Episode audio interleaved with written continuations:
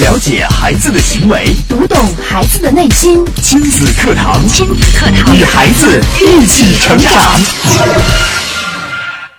情绪属于人格特质吗？毕竟特质是稳定的特征，而经验告诉我们，好事儿发生时我们快乐，把一些事情做好时我们会感到自豪；发生不幸的事情时我们会悲伤。但是如果让你说出你认识的人当中谁的情绪总是处于良好时，你可能会很容易的说出一个人。同样，你也很容易会想出一个自信的人、悲观的人、牢骚满腹的人。换句话说，每个人都在体验积极情绪和消极情绪，每个人都具有和其他人不一样的相对稳定的情绪模式。如何让孩子拥有良好稳定的情绪呢？亲子课堂今日关注：如何让孩子拥有稳定的情绪？主讲嘉宾：郑州七院儿童心理咨询师、郑州市健康大讲堂讲师姜建慧老师。欢迎关注收听。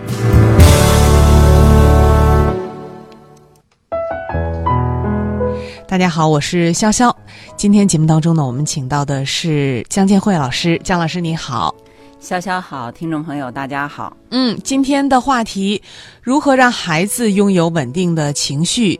其实，呃，情绪管理是我们一直在说的一个话题。嗯，呃，以往的时候呢，说到情绪管理，大家可能想到的更多是对大人、对家长的要求。呃，今天我们呃，请到江建慧老师给我们带来这期话题，是有关呃孩子的情绪管理问题，让孩子拥有良好稳定的情绪的问题。呃，因为为什么哈说这个我们要讲孩子的情绪？因为呃，刚才潇潇啊前面说的这个给我们传递了一个信息，就是说情绪呃它是一个人相对稳定的这个情绪模式，每个人都有和其他人不一样的这个稳定的情绪模式。嗯，那既然形成稳定的模式，可能就会跟随你的终身。那么这种情绪模式是什么时候形成的呢？呃，那么我们就哎会想到这个情绪，我们跟就是呃跟着情绪会想到情商，情商是一九九零年美国心理学家彼得塞拉斯和琼梅耶首先提出来的情绪治理这么一个概念。我们知道，呃，智力有这个啊呃智商和情商，那么智商它是取决于先天的因素，是啊我们的孩子，比如说他的学习能力。哎，嗯，模仿能力，其他能力，但是情商呢？情商其实就是一个人情绪、情绪的控制、调节能力，啊，他对就是自我情绪的理解呀，呃，控制啊，然后对他人情绪的理解呀、疏导啊，这样的话，如果一个人具备这样的能力，将来。呃，他跟人交往的能力就会很强，适应各种环境，把各种事情能处理好，很是非常有助于他将来成功啊，生活幸福啊。所以大家现在对于这样一个概念就很熟悉了，因为情商、智商在一个人的成功中各占的百分比是多少？嗯，大家可能都知道，哎，情商占到百分之八十，嗯智商只占到百分之二十。那么情商，我们知道了，就它是在后天的人际交往中形成的，它和智商不一样。那么它形成于婴幼儿时期，成熟于儿童和青少年阶段。哦，就是在婴幼儿时期它就产生了。对，嗯所以我们看到有的就是小孩子，非常小的孩子，可能你觉得有的孩子特别爱笑啊，然后见了人就是不啊那个不害怕呀，哈，对人很友好啊，很安静啊，呃，很能跟孩子小就是其他小朋友在一块儿的时候能友好的相处啊，这个其实都是啊孩子的情商。嗯，那呃可以说，如一个人他成功与否，其实呃或者说对一件事情处理的好不好，其实情商占到了很关键的因素。对，但是呃，控制好、管理好自己的情绪，呃，又是拥有呃高情商的这么一个重要的体现。对，嗯嗯，那我们知道这一点儿了。你看，孩子的情商，他是成熟于到儿童是啊，就说到青少年阶段，可能到青少年阶段，呃，就按是十八岁、二十岁是吧？他就已经成熟了。那么像从孩子小的时候到十八岁这个时期，其实都是跟随父母的这个时期。所以说，呃，我们家长首先还是父母对孩子的这个情绪的影响啊，一个家庭对孩子这个情商的建立起到了决定性的作用。所以今天我们就来跟大家讲一讲哈，如何让孩子拥有良好稳定的情绪。我们会通过两个家庭，呃，一个是正面的例子，一个是反面的例子。就是说，孩子不稳定的情绪是在怎么样的家庭中会啊成为一个不良的情绪，呃，就是消极的情绪，呃，这个情商不高的呃这么一种状态是怎么形成的？另外一个，我们还要讲一个成功的案例，就是让一个孩子具有高情商啊，情绪非常稳定啊，非常良好啊，他的发展很顺利啊，啊，这样的孩子是在什么样的家庭中啊来就是来来生活发展的？好，呃，通过这两个例子，呃，收音机前的家长们也可以呃更直观的学习跟了解到。如何让自己的孩子来拥有稳定良好的情绪？如果如何给孩子营造一个良好的家庭环境和氛围？嗯嗯，对，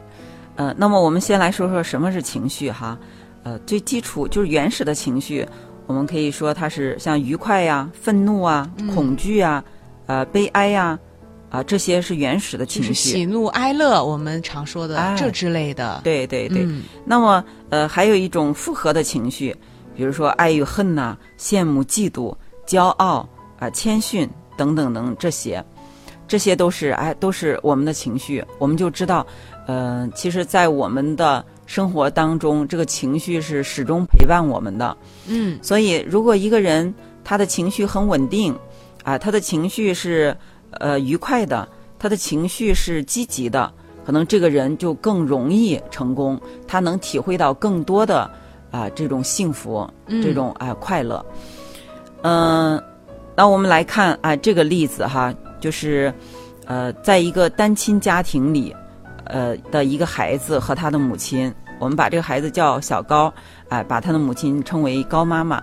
首先，我们要澄清一下的是哈，呃，心理学家周正教授曾经说过。就是单亲家庭不是问题家庭，嗯，单亲家庭不是问题家庭。虽然讲的是一个单亲家庭，但是我们要说明的是，单亲家庭并不是问题家庭。嗯，因为呃，像很多很伟大、很成功的人，像成吉思汗、呃老子、孔子，呃，这个还有周恩来，他们都是在单亲家庭里长大的。但是你看，他们都是很伟大、很成功的。是的，单亲家庭能更能给人一种。呃，就让人很早的负起担负起家庭的责任，啊，对生活的体验更深刻，会更早的成熟。这样，其实啊，单亲家庭对孩子是有良性影响的。哦，但是，呃，如果是一个家庭的教育啊这个方式出了问题，那么他也可能会成为一个啊呃就是问题家庭。对，我们就看这个家庭哈，小高。和他的妈妈，他的妈妈就是在小高这个六岁的时候，呃，因为因为这个呃这个丈夫哈，这个高妈妈因为她的丈夫有外遇，就离婚了。当时离婚的时候，这个高妈妈就想，呃，因为是丈夫犯的错，她有外遇哈，才导致你看我们我们就是离婚，这让这个孩子就没爸没妈。这样的话，我也不能让你生活好。呃，这个孩子我不要，我要让你带着去破坏你的生活，让你过得也不是那么好。嗯，所以他就啊不要这个孩子，孩子就判给了爸爸。对，判给爸爸之后，这个爸爸很快他就结婚了，就把孩子呢寄养在爷爷奶奶家。哦，那么这个孩子，呃，你想身边爸爸妈妈都没了，是爷爷奶奶带大的。对，嗯，其实还出现这种父母离婚的这种事儿哈，孩子一下子他也。不知不知所措，所以，呃，他就形成了做事儿什么事儿都是小心翼翼，啊，不跟人说那么多，不交往那么多，跟啊跟同学也不来往那么多，回家之后也都是默默的一个人待着不说话。这样的状态就是一直到他十二岁，到他十二岁的时候，高女士一直没有再婚，嗯，高女士就觉得这个啊身边想想起来这个孩子了，就想把孩子接回身边来。后来经过协商之后，就把小高接到身边来了。嗯，当时接回来之后，对于小高来说是可以说是，哎呀欣喜异常，觉得终于可以回到妈妈的怀抱了。对，对他来说是一件非常开心的事情。嗯对，回来之后，他也用自己优异的表现来回报妈妈。首先，他就是在学习上哈，非常的努力和用功。嗯、上初中阶段，他曾经在他们当地，就是几千人的考试里，他都是考前几十名的，三四十名、四五十名，学习非常优异。考高中的时候还考上了重点高中。那么妈妈对这些也非常高兴，觉得是自己的孩子给自己挣足了面子。但是随着时间，呃，跟妈妈时间越来越长，这个小高就又陷入了一种巨大的反差之中。巨大的反差。嗯嗯是什么反差呢？我们想想，这个孩子到十二岁，从六岁到十二岁之间是没有父爱母爱的。那么，他其实回到妈妈身边，他的欣喜若狂是什么呢？嗯，他其实是要投入妈妈爱的怀抱，是的他是，需要妈妈的爱。是的。他就是，甚至是可以说是把这么多年所缺失的那一部分，他也是想补回来的。嗯，嗯那么随着时间越来越长，他就发现妈妈最关注的是自己的学习和成绩，学习，嗯会表现在哪儿呢？比如说，嗯，妈妈回家的时候哈，一开门儿，开门的那个瞬间，要是看到他的孩子在正在写作业，在学习，嗯他就非常的高兴啊，非常的放松，做起家务来也是，呃，很有劲儿。嗯但是如果他一开门就看见孩子在那儿玩手机，在那儿看电视，他的气就来了，啊、嗯，就会就会吵孩子，态度就很不好。哎，对，就嗯会、呃这个发脾气，所以这个反差很大。那么呃，考试对于妈妈来说是更影响更大了。他的孩子考试就好像是在考妈妈一样，呃，儿子考试，妈妈睡不着觉，嗯就想着儿子会考得怎么样，成绩下来就迫不及待的去查成绩。假如这个成绩很好，就是一切安好，嗯哎，对孩子也很好，什么都很好。假如说没考好，有一次就没考好，这个妈妈就回来呀，就是大发雷霆，家里就像地震了一样。所有的这些哈，就让他的儿子小高就觉得，就是哎呀，妈妈这个对自己的爱和对自己这个成绩的这种要求，嗯好像让他很不能适应。嗯，慢慢的，这个小高呢也越来越敏感。嗯，他就因为他很珍惜和妈妈在一块儿的时间，对，嗯，他也很在乎妈妈的反应，他希望妈妈都是高兴的、开心的，他不想惹妈妈生气，所以他只有加倍的去努力学习，满足妈妈这种啊更多的去高兴。嗯，但是这对他其实心理上的打击是挺大的。他是啊，他是有落差的，是的，因为妈妈这种爱是啊建立在他必须成绩好的基础上。所以他觉得妈妈不是真正的爱他，不是全心全意的爱他，而是只在他学习好的时候，可能更关注的是他的学习。妈妈表现出来的的确是这样的，嗯嗯，那么小高呢是非常照顾妈妈的情绪。他每天回家的时候，哈，他一回家养成了就是一个习惯，就是多年都是这么一个习惯。一回家先叫妈，嗯就是叫妈之后听妈妈答应的这个声音，嗯从这个声音里来判断妈妈今天情绪好不好，嗯妈妈是不是高兴还是生气。如果高兴，就跟妈妈哎说两句；如果一听妈妈是生气的，就赶快就别吭声的哎躲起来嗯写自己的作业。就是他每天都过着这种小心翼翼的、察言观色的这种生活。嗯，嗯所以说到了初中阶段还好这么过来，到高中之后哈，呃，虽然他考上是一个重点高中，但是到了高二他就坚持不下去了，就出现什么情绪经常失控。跟妈妈本来他很照顾妈妈的情绪，但是他不能控制，到这个时候他不能控制自己了，嗯经常会因为一点小事儿和妈妈发生冲突，嗯就发脾气，还会摔东西。嗯，再到后来又出现身体上的不适，就是闷呐、胸闷呐、心慌啊、手抖啊这些症状。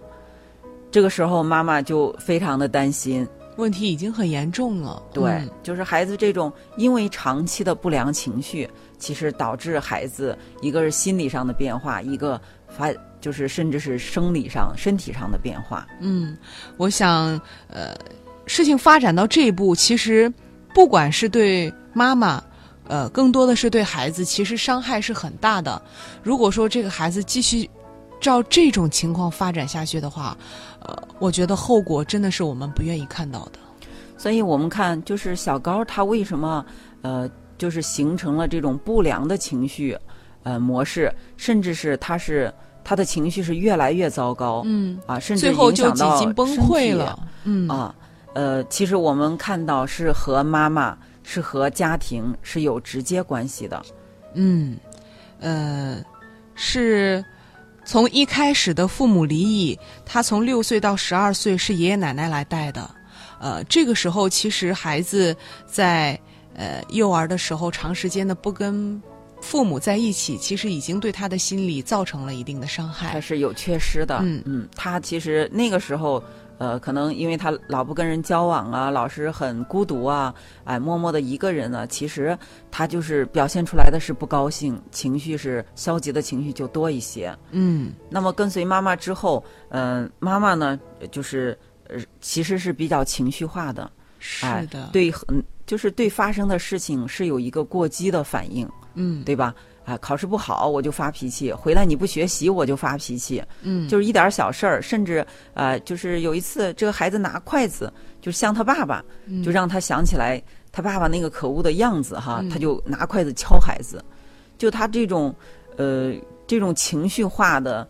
呃这种模就是反应，对孩子的影响非常大。是，就是他的妈妈在，呃，自己对待自己的情绪上，其实他管理自己的情绪是非常不好的，对呀、他完全控制不了自己的情绪哎、他是为所欲为的，情绪是肆意的失控的。啊，对，嗯就是爆出来。所以说，后来他的儿子也是这样，就是严严格的控制也控制不了，会失控。嗯，这就是呃妈妈的不良情绪，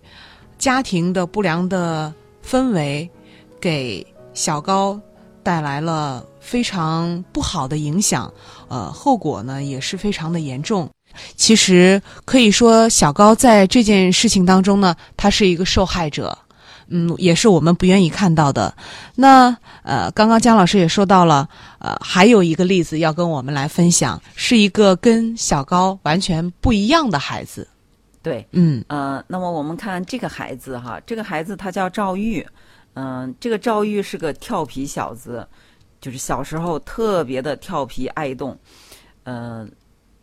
就是他调皮到什么程度哈？嗯在家属院里玩儿，呃，为就是这是个无所顾忌，想玩什么玩什玩什么。今天他把人家的自行车给撞倒了，明天他又把人家的玻璃给打碎了。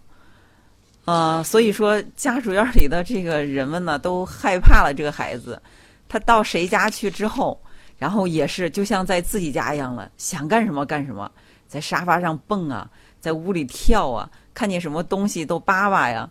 呃，所以就是这样一个状态，让人们哈就觉得，哎呀，这个孩子好像是缺缺乏管教一样。这样的一个孩子，其实也让人挺头疼的。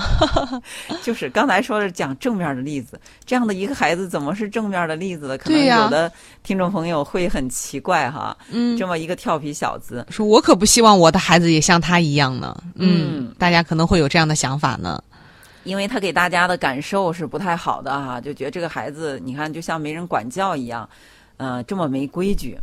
那他的爸爸妈妈是怎么对待他的呢？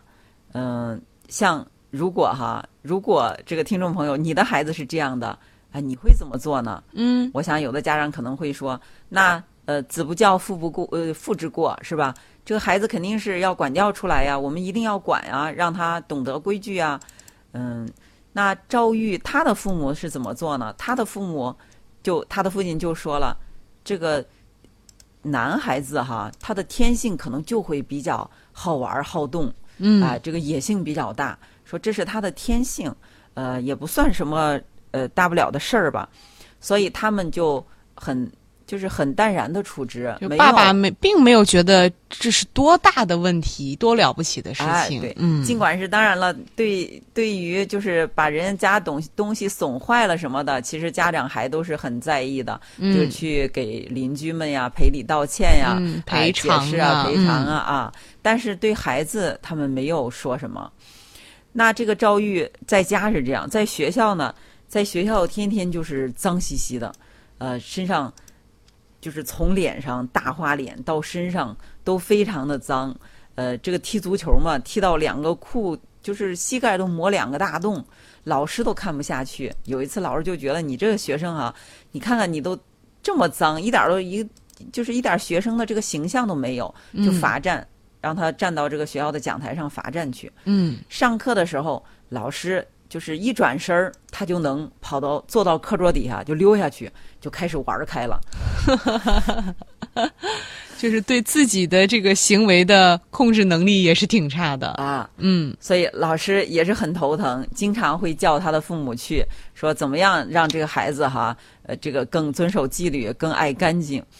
对于这些呢，他的父母哎，一方面去就是也去学校跟老师做解释，嗯，另外一方面父母也没有对孩子做出啊、什么样的惩罚，他们就觉得这个孩子小时候可能就是他的天性，就是调皮爱玩儿，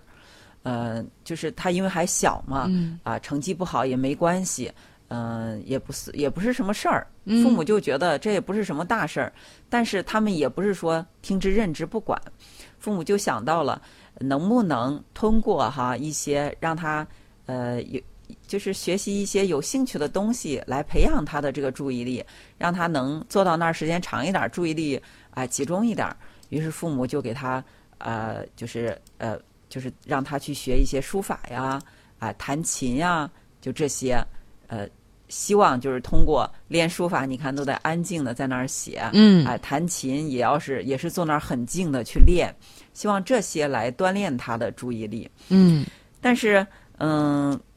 这个赵玉呢，啊、练了书法，也练了弹琴，弹琴啊、一开始电子琴，后来他又要提出来练钢琴，他爸爸妈妈还花了几千块钱给他买了一个钢琴，但是他都没有坚持下去。都没有坚持下去，对，半途而废了。哎，练一段时间之后，他坐不住啊，嗯他就哎不想练了，他觉得呃太枯燥了，很没有意思。嗯，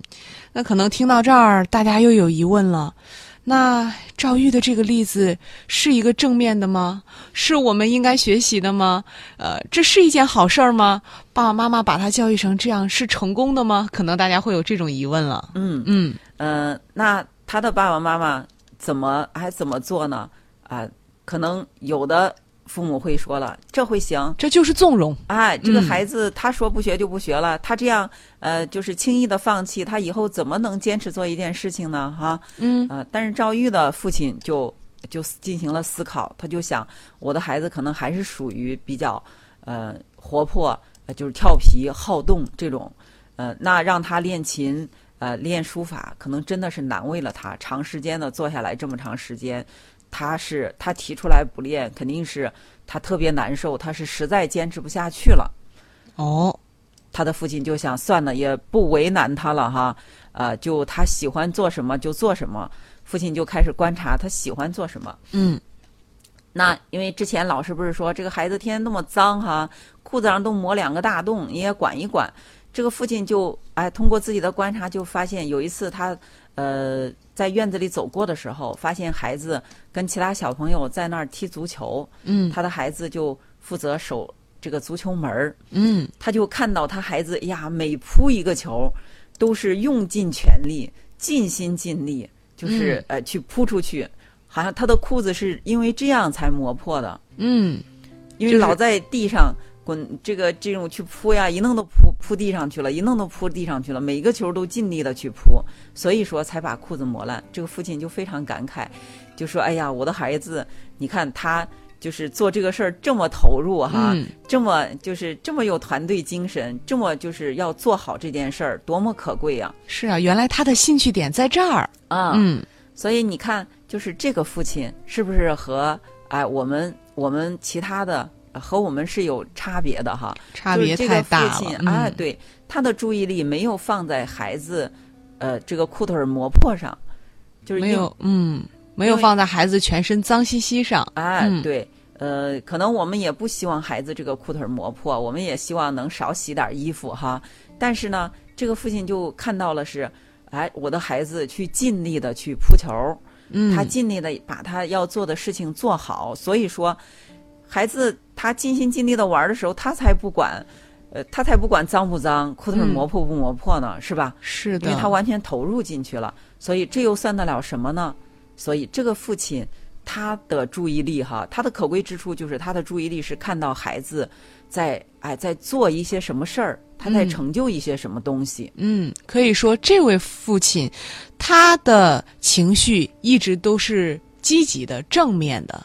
嗯，如果说赵玉这个孩子如果是落在了其他的父母手里，或者呃，更甚至说落在了刚刚呃小高的妈妈那样的家庭里的话，我们试想一下，呃，如果老师三天两头的叫家长，然后呃他这个也不学习，也不练琴，呃，爸妈让他干什么都不干，还天天呃弄得全身脏兮兮的，可能爸爸妈妈早就发脾气了，嗯，早就不知道打他多少次了。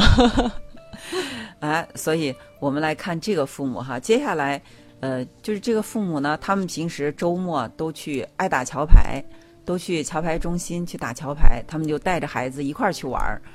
呃，在玩儿的过程中，那么下来几年的时间，一开始赵玉可能就在那里玩儿哈，后来哎，就看父母打的时候，他也会去看一看。有一次，呃，父母因为是四个人打嘛哈，三缺一，差了一个人，这个父亲就说：“赵玉，你上来，你也经常看，你就上来试一试吧。”赵玉上来打了之后呢，还叫了牌，并且那一把还打赢了哦，这是这是第一次打，啊！嗯，哎就打赢了。对，那么这一次就一个是让赵玉，哎，赵玉就很兴奋，他觉得、哎，我我都没打过哈，嗯因为他们都是高手啊，对这些，桥牌中心这些他父母还有这些叔叔阿姨们都是高手，他竟然哎还能叫牌还能打赢，就非常的高兴有成就感。他的父亲呢，他的父母也哎也在考虑这个事儿，就是他们也也很震惊哈，嗯，就说哎这个赵玉怎么会这样？嗯，啊，这么小的年龄就能跟我们一块儿打，并且能打赢，证明他这上还挺有天赋的。嗯，然后呢？然后接下来这个赵玉就就是对这个桥牌感兴趣之后，他就去在家里翻这些桥牌书。自己就去学习去了。啊，了。对嗯。自己就去学了，然后有就向父亲请教啊，哎，然后去练呀，去打呀，嗯，那么自从打桥牌之后，他的注意力自然就集中下来，不是那么爱动了，经常就嗯。看到他去看书啊，去钻研呀，哎，呃，后来他还在就是这个当地的省省市比赛，还有全国比赛中都获得了奖。哦，呃，这是一件好事儿。呃，听到这儿呢，我们也看到了这个孩子身上的优点。他的优势有踢足球、守门员，还有打桥牌。嗯，如但是如果他的父母对他没有耐心、没有尊重，可能发现不了他身上的这些优点。一般的父母，我们可可能会说，哎、踢足球运动一下就行了，打什么桥牌呀？耽误学习对，嗯是学习的时间啊，打打桥牌会行，你应该去学习。但是你看他的父母，一个是他们，呃，并不是说为了孩子学习，我们就不去打球打桥牌了，我们在家盯着孩子学习，他们依然在进行就是自己的生活，该怎么生活怎么怎么生活，带着孩子去。并且在这个过程中，就这个无意中，可能孩子进行了很多的尝试，那么在桥牌上展现出来他的天赋，被爸爸妈妈就发现了，啊、所以他们就支持他。这个打桥牌之后，其实这个赵玉学习成绩也上去了，嗯，也成啊也成好学生了，因为他能静下心来了，在一个桥牌呃带给他了很大的成就感，啊、嗯让他觉得自己是有能力的，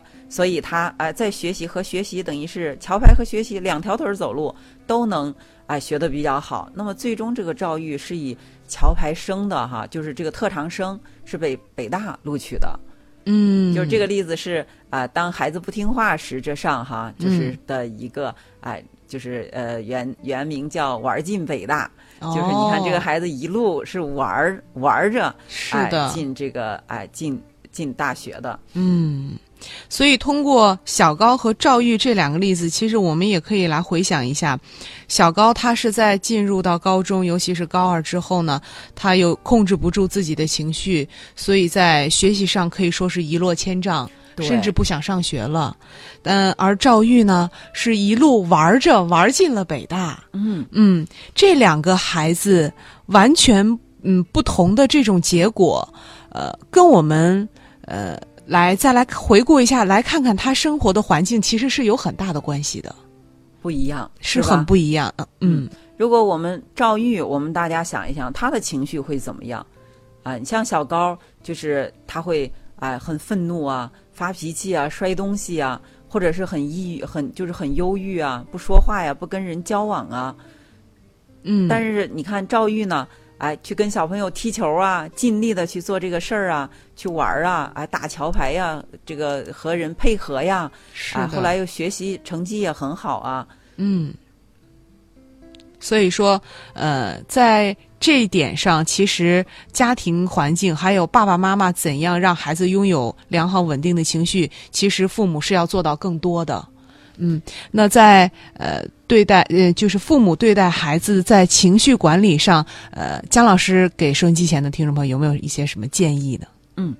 呃那么我们就要学习赵玉的父母。嗯，其实赵玉呃小的时候表现出来的也是一个呃非常顽皮，哎、不受不就是不受管教的这种一个调皮小子哈。这样的一个孩子，可能让我们觉得，我们觉得可能有的孩子。呃呃，非常听话呀，或者是非常守规矩啊，啊、可能这样的孩子我们会觉得很好，很好管，他的成长也会很受顺利。但是像赵玉这样的孩子，你看他他的成长过程中，呃，其实我们看他，嗯，他还是一个挺调皮、挺难管的孩子。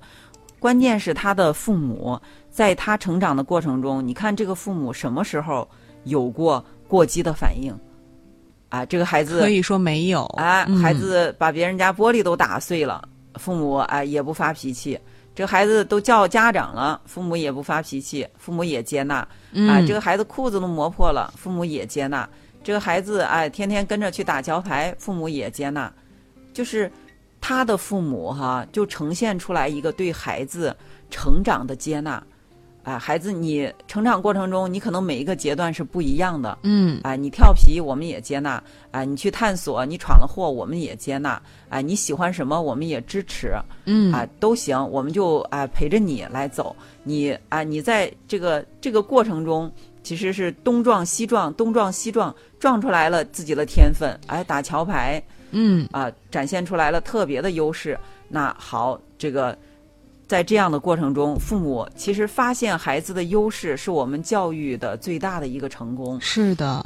并且更可贵的是，其实不是说赵玉这个孩子考上了什么北大呀、南大呀，是吧？我们才觉得很成功。哎，嗯、对，关键是这个孩子，你看在成长的过程中，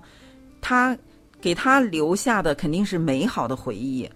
就是呃，父母对他接纳，然后对他的约束少啊、就是在他的过程中没有这些过激的反应，他的就是在他的回忆里，呃，都是家庭是啊、和睦的，是温馨的，是平和的，父母的态度也是平和的，所以他呃在就是将来我们可以预见到哈，他将来也会是一个啊、个性上是很平和的，情绪上是很稳定的，并且是很乐观的。是的，因为他呃习惯于这种家庭的氛围，习惯于这种情绪的状态，